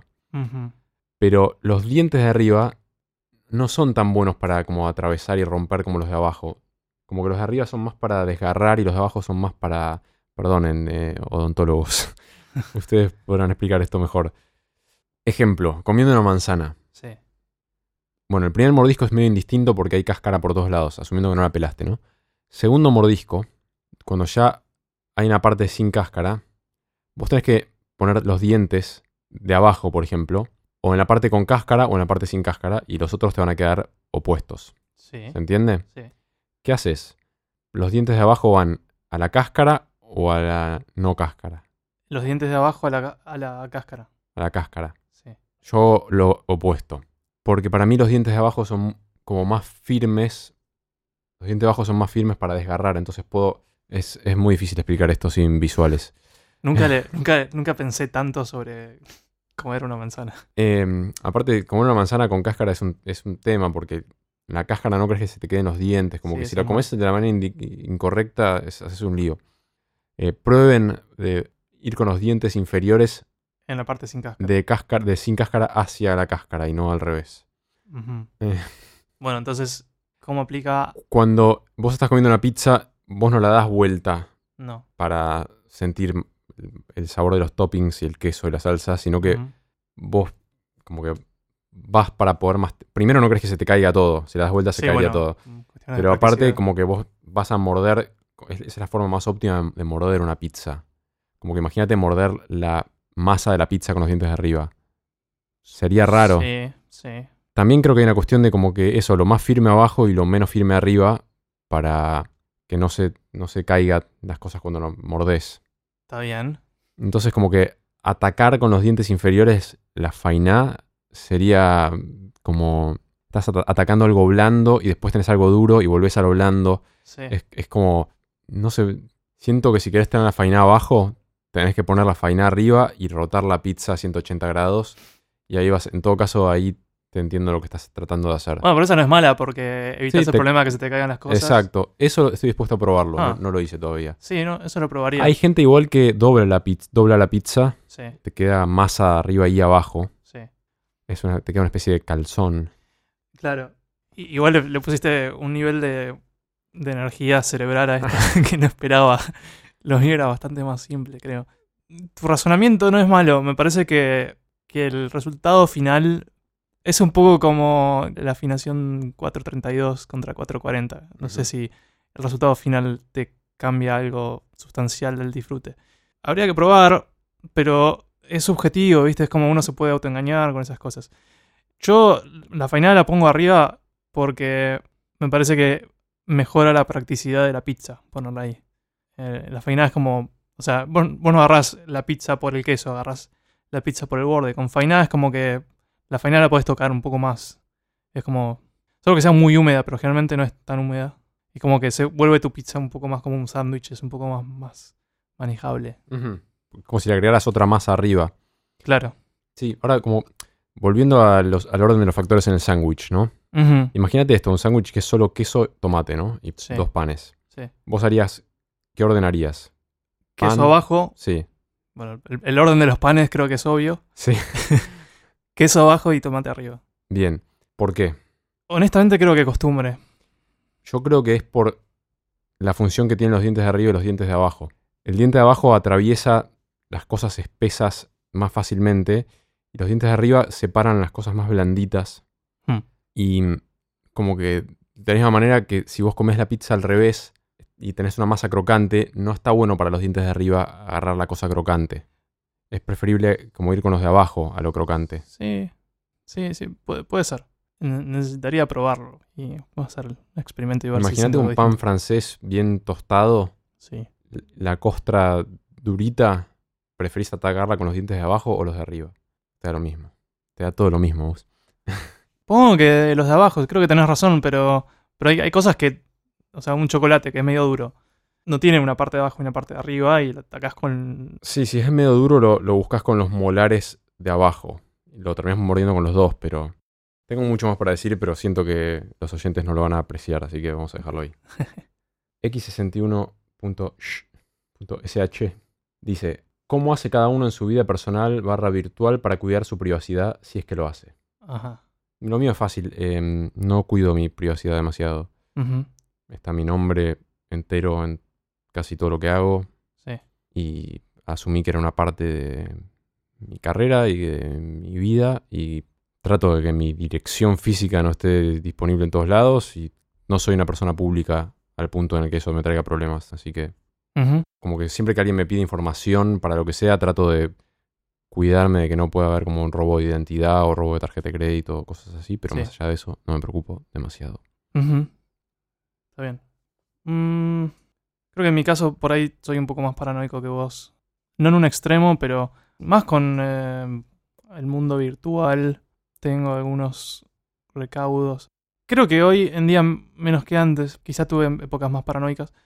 Eh, solía no tener mi nombre real en Facebook. Ahora sí. Pero nada, creo que nada demasiado extremo. Después las cosas que dijiste vos también, también aplican. ¿Usas tu nombre real en Facebook?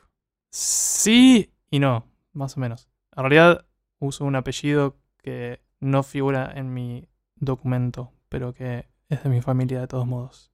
Y a, a veces me da un poco de paranoia en, en el cuánta información estoy dando a empresas como Facebook y Google, la cual es mucha.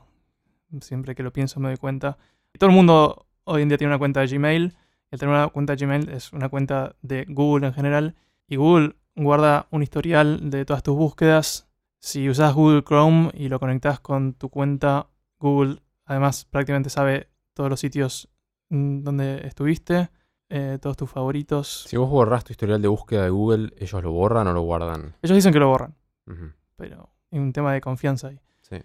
A veces me agarran como brotes paranoicos y, y decido limitar eso y ir y borrar historiales o eh, hace poco desconecté Chrome de mi cuenta. Usas Chrome pero no logueado, digamos. Sí, en realidad uso Chromium, que es como la versión eh, de código abierto. Lo cual tiene desventajas porque el hecho de loguearlo Es práctico. te- es práctico, sí. O sea, te, te sincroniza todos tus dispositivos y demás. En la vida no virtual, cierro mis ventanas cada tanto. Fernando Calvi pregunta, ¿Global warming sí, no o más o menos? Supongo que pregunta si creemos que existe. Sí, Yo creo que existe. sí, creo que el término indicado es climate change, o, pero global warming creo que funciona también.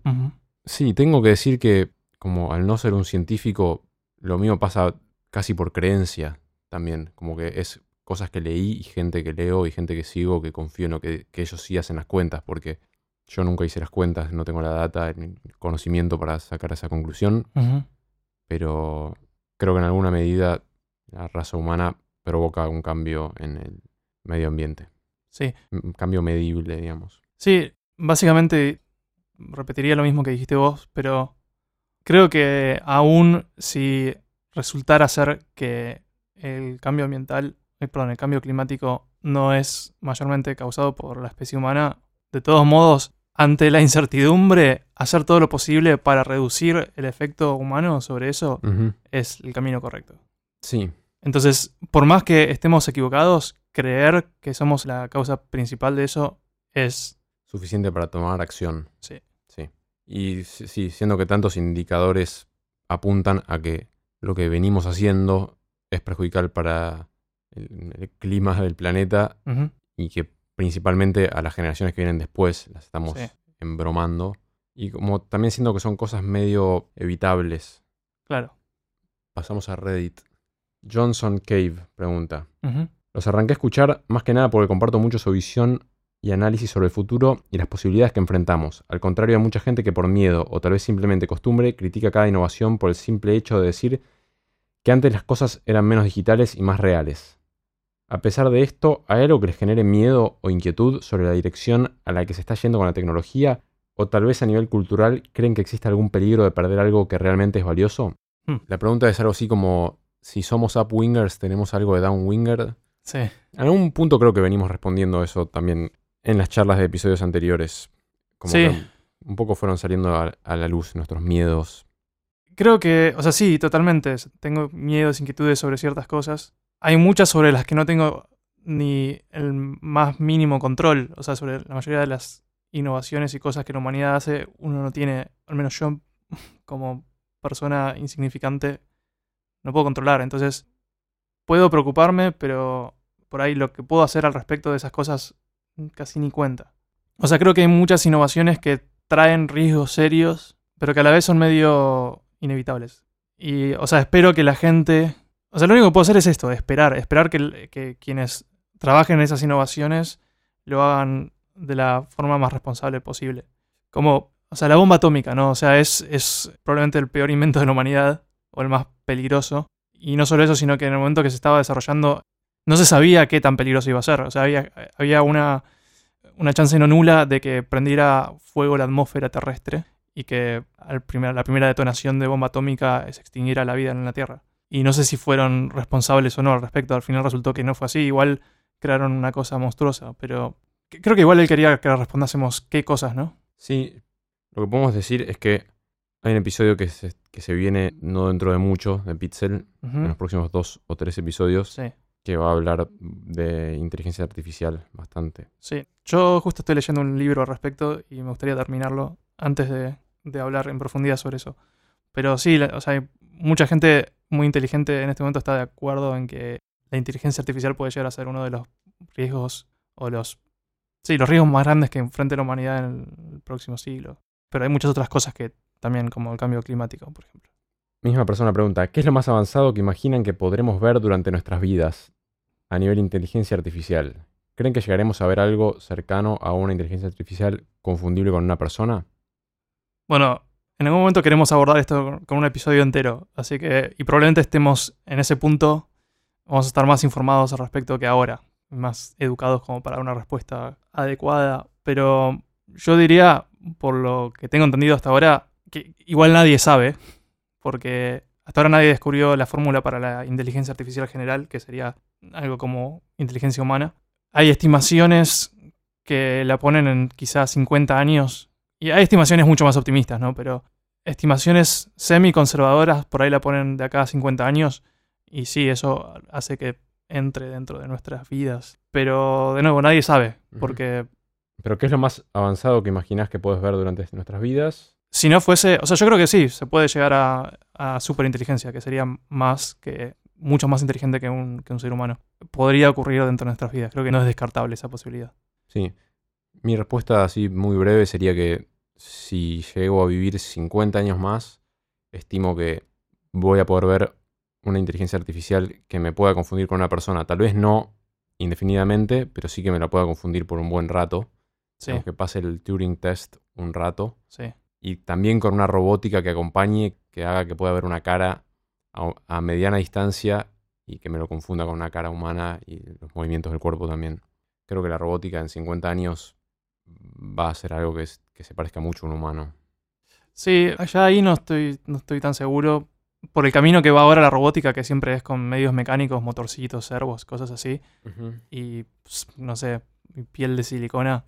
Creo que el, ¿viste el, el concepto este de Uncanny Valley? Sí. De que si pones en, en dos extremos de un, de un espectro, por un lado una piedra, que es algo que se- no se parece nada a un ser humano, y del otro lado un ser humano real, y haces como la escala de menos a más parecido a un ser humano, quizá en el medio tenés algo como un dibujito animado, y acercándote a un ser humano tenés algo muy parecido a un ser humano, pero entre ese dibujito animado y el humano real, o sea, si graficas el nivel de incomodidad que te genera eh, como que el gráfico va subiendo despacito, despacito, despacito y de repente cae como en un, como en un pozo, que es el Uncanny Valley, llegando al, al ser humano.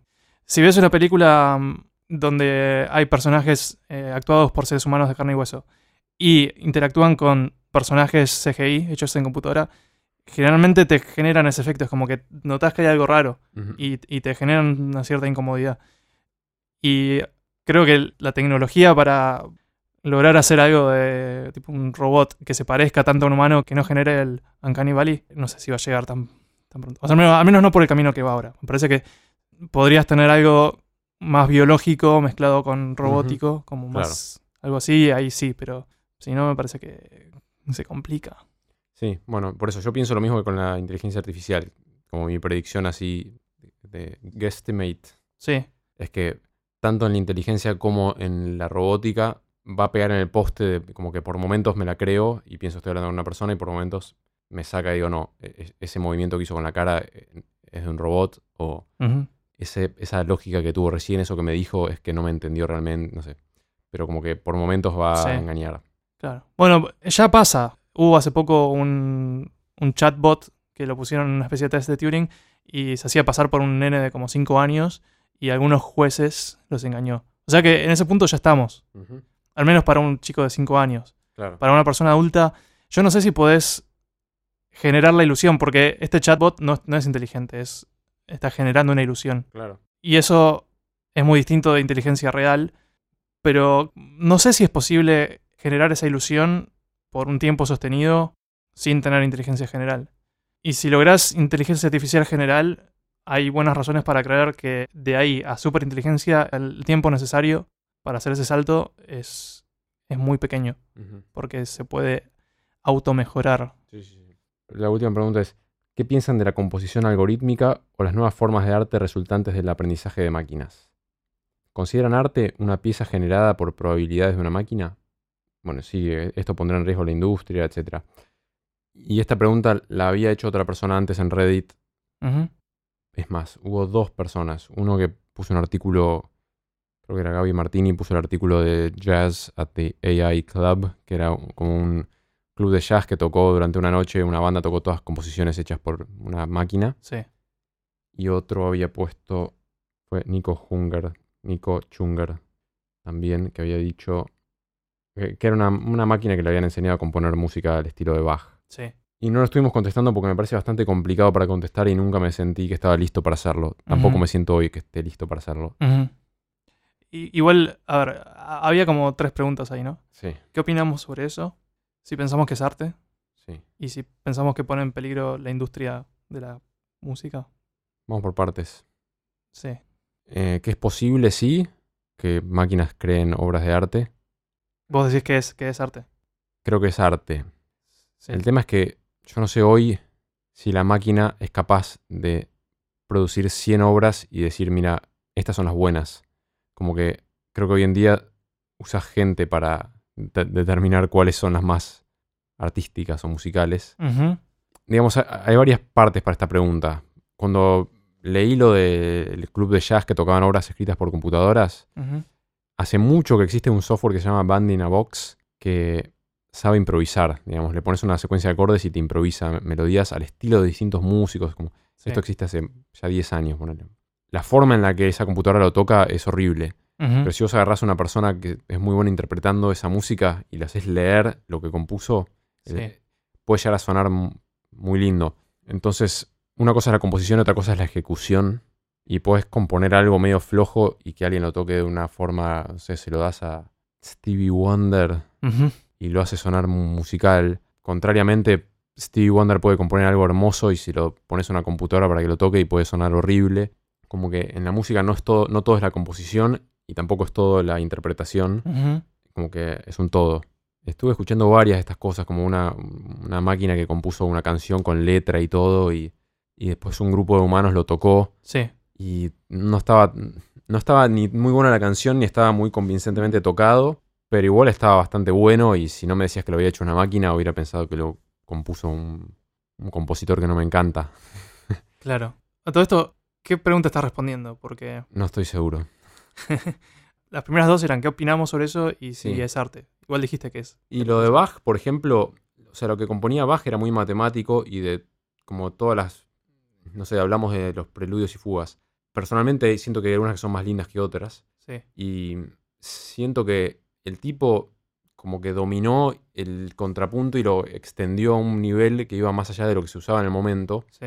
Y la genialidad de él fue como ser tan prolífico haciendo una explotación de eso de una forma tan hábil, más hábil que lo que había en el momento. Después de Bach, mucha gente compuso cosas al estilo de Bach y a nadie le importó. Claro. Porque como que ya está, me parece. Esa innovación y esa exploración la hizo él. Y hizo cosas muy lindas. Y si ahora yo hiciera algo de esa onda, no tendría mucha importancia. Entonces, que le enseñes a una computadora a generar más Sí. no me aporta mucho valor. Me parece impresionante que lo logres, Sí. pero... Y también alguien después tiene que tocar eso. Y Glenn Gould tocaba Ujú. Bach de una manera muy especial Sí. y mi computadora toca Bach de una manera horrible. Claro. Yo eh, creo que a la pregunta de si es arte o no, eh, creo que depende mucho de cómo definas arte.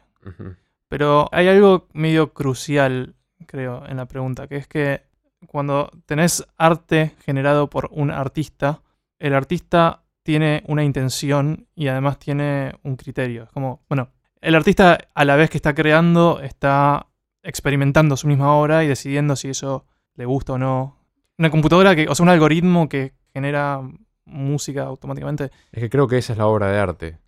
El algoritmo es la obra de arte. Claro, e- es una obra que hizo una Sí. persona. Claro, bueno, eh, el algoritmo lo podés ver como una obra de arte si quisieras. Y el output de esa máquina Sí. también es una obra que hizo ese humano, por el momento, digamos. Eh, sí, Pero lo puedes ver así, conceptual pero. en sí, no, no es- esa canción Sí. no la compuso él. Sí, él sí. Sí, como. O sea, tenés artistas que agarran un inodoro y dicen esto es arte, y otros críticos de arte están de acuerdo en que es arte, cuando lo único que hizo fue agarrar algo que ya existía y decir esto, es- esto es arte porque lo declaro como tal y, le, y le pongo esa intención. Sí. Pero si el inodoro, un artista no decidía llamarlo arte, quizá no era arte antes. Igual eh, definir qué es arte y qué no siempre es un ejercicio medio así en vano, porque ca- cada vez es más inclusivo. Yo creo que según cómo definas arte puede que sea y puede que no, pero seguro es música. No sé, es una pregunta que medio de respuesta muy ambigua, me parece. Sí. Sí, algo de lo que decías de la intención es como eh, ahora en 15 minutos nos podríamos sentar y podríamos componer cinco canciones, vos Sí. y yo. Sí, Si tenemos presión de tiempo y decimos tenemos que producir cada X minutos una canción, sí, podríamos hacerlo. Como que yo ah, aplicaría conocimientos que tengo y haría que mi cerebro randomice un poco para que no quede todo igual y Sí. para que no sea igual a otra cosa que ya existe. claro. Pero estarías Y- básicamente haciendo lo mismo, ¿no? Aplicando como Pero- un algoritmo. Claro, sería como medio aplicar un algoritmo y mi creatividad sería un poco, no sé, experiencias que tengo, cosas que me van sonando agradables y no, lo que sea. Pero el tema de, de la intención que decías es, al terminar esas cinco canciones, posiblemente diríamos, che, qué bosta, ¿no? Hmm. y, y las tiraríamos. O tal vez diríamos, che, esta, esta tiene algo, ¿no? A ver si la desarrollamos. O tal vez pon- subimos las cinco a internet y la hay gente que escucha una y dice, che, esta tiene algo especial y para nosotros fue como mecánico y como que tiene que ver un poco con la apreciación posterior que alguien hace, Sí, ¿no? Si a alguien le gusta una de las cinco que hicimos al- así en, a los ponchazos o una de las 5000 que compuso una computadora, sí. entonces tal vez ahí hay arte, es como que está in the eye of the beholder. Y que la máquina también pueda componer 5000 y decir, esta es la que me gusta, te presento esta, a ver qué te parece. Claro. Sobre la pregunta de la industria, Sí, yo creo que sí, definitivamente.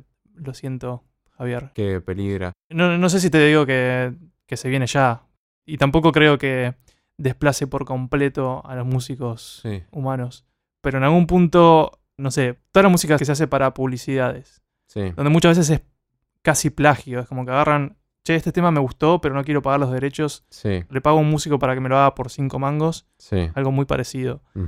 Si una computadora puede hacer lo mismo por dos mangos, entonces van a ir con la computadora. Sí, creo que es como todos los laburos. Hay una cantidad de esos laburos que se van a ir automatizando y esto que vos decís puede perfectamente suceder. Igual pienso que a veces el, el rol del compositor no es solamente ser una máquina que recibe un input y escupe una obra, Ujú. Como que el mundo del entretenimiento, entre comillas, es más que eso. Sí. Y a veces a la gente le gusta Tom York más allá de solo lo que compone, o solo cómo lo canta, o solo su aspecto físico, Sí. o solo sus pensamientos, sino que les gusta como todo acerca de él y eso hace que sea Tom York. Claro. Y yo te hago una computadora que compone al estilo de Tom York a la perfección.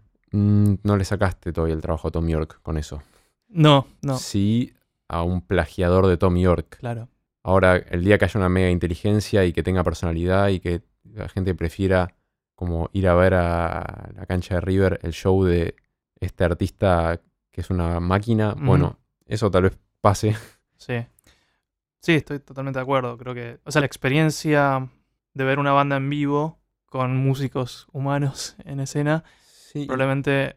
pero no solo el hecho de ver tocar el vivo, ¿no? Sí, creo que, creo que um, aun si tuviésemos computadoras que pudieran componer obras más interesantes que cualquier cosa que haya compuesto un humano hasta ahora. Sí. O sea, dejando de lado el caso en que una computadora pueda emular a la perfección un cerebro humano con todas sus emociones y demás, muy probablemente la composición humana va a seguir siendo valiosa por, por el simple hecho de que, de que son humanos los que van a apreciar la música y las emociones y las cosas que les produce esa música, una computadora no lo puede saber. Por ejemplo, para, para hacer música de películas, generalmente, si no me equivoco, a un compositor le pasan una escena y va a tratar de encontrar la emoción de la escena. Creo que ese tipo de cosas casi Sí. que requieren un humano o una O inteligencia. sea, pasa que el director te dice, quiero que tenga este tipo de sensaciones o no sé qué, o esta emoción, Sí, y el compositor va a apelar a su, a su arsenal de emociones, pero también va a apelar a, como a la actualidad que él está viviendo y a la actualidad de la música del momento, y va a querer por ahí cambiar algo. Y una máquina tal vez también puede hacer eso eventualmente, como, pero también Sí. pienso que la música que, que a vos te gusta, y te apunto a vos Pedro o a vos oyente, no tiene que ver solo con la música, con lo que escuchás. Como que pensá en una banda que te gusta, ponele Pixies, pensá en una canción que te gusta de Pixies. Los unos y ceros de ese MP3 No son la experiencia completa. Porque vos empezaste a escuchar Pixies en un momento determinado de tu vida Sí. y vos viste algún videoclip o alguna imagen y como que todo te fue armando. Em, Michael Jackson no es solo la música de Michael Jackson, es la mística del tipo, la historia, que era un nene que estaba en Jackson 5, que el padre lo hacía laburar, que no sé, que allegedly abusó de menores, que Sí. cambió de color su piel, que hacía un show que le volaba la cabeza a la gente como con ilusiones y, y la música es, es espectacular también, que a algunos les gusta y a otros no, pero hay un combo Sí. que tal vez eh, también las máquinas puedan como generar el artista integral, pero sí, sí tengo la sensación, no el miedo, pero la sensación de que muchos de los trabajos se los van a llevar las máquinas de absolutamente todos los rubros, sí. Sí. Y, y creo que ya son varios episodios en que decimos eso mismo. Sí, Y en algún punto lo vamos a hablar en profundidad. sí. Tenemos la encuesta de carne in vitro que va a quedar para otro episodio, me parece. Sí, creo que con las preguntas se nos Estamos- fue. Con las preguntas ya hemos hecho el episodio más largo de la historia. Sí, así que. Gracias por sus preguntas. La verdad que yo me hubiera gustado tener una pregunta personal, tipo, mi novio se olvidó de mi cumpleaños y entonces quiero saber si dejarlo o si, que me hubiera gustado tener así una- un segmento medio preguntas subjetivas y personales.